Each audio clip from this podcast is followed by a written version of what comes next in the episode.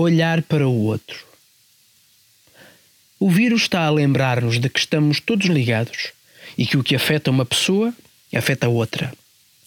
Está a lembrar-nos de que as fronteiras falsas que construímos têm pouco valor, pois este vírus não precisa de nenhum passaporte.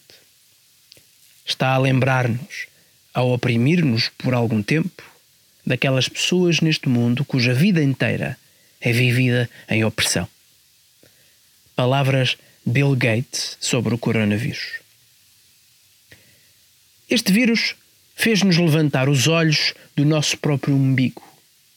Há mais do que apenas eu neste mundo e o que eu faço tem um efeito direto nos outros ao meu redor. Este vírus mostrou-nos isso de uma maneira muito real.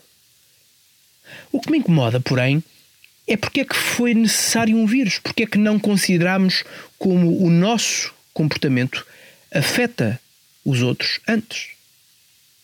Porque é que não consideramos a influência real que a forma como tratamos o outro pode ter no resto do nosso dia?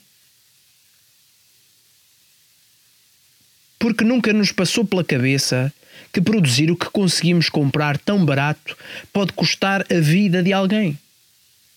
Porque é que um vírus chama a nossa atenção, mas conseguimos passar ao lado dos que estão presos na pobreza, na escravidão, em situações abusivas e em regimes opressivos. O vírus não é a única coisa que nos afeta a todos, mas é, por enquanto, o que está a receber mais atenção. E isso eu lamento.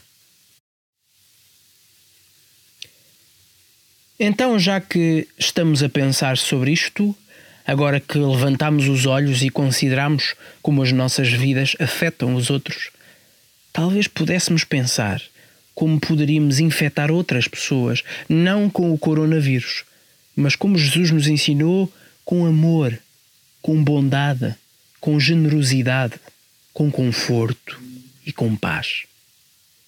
Um devocional de Connie Duarte.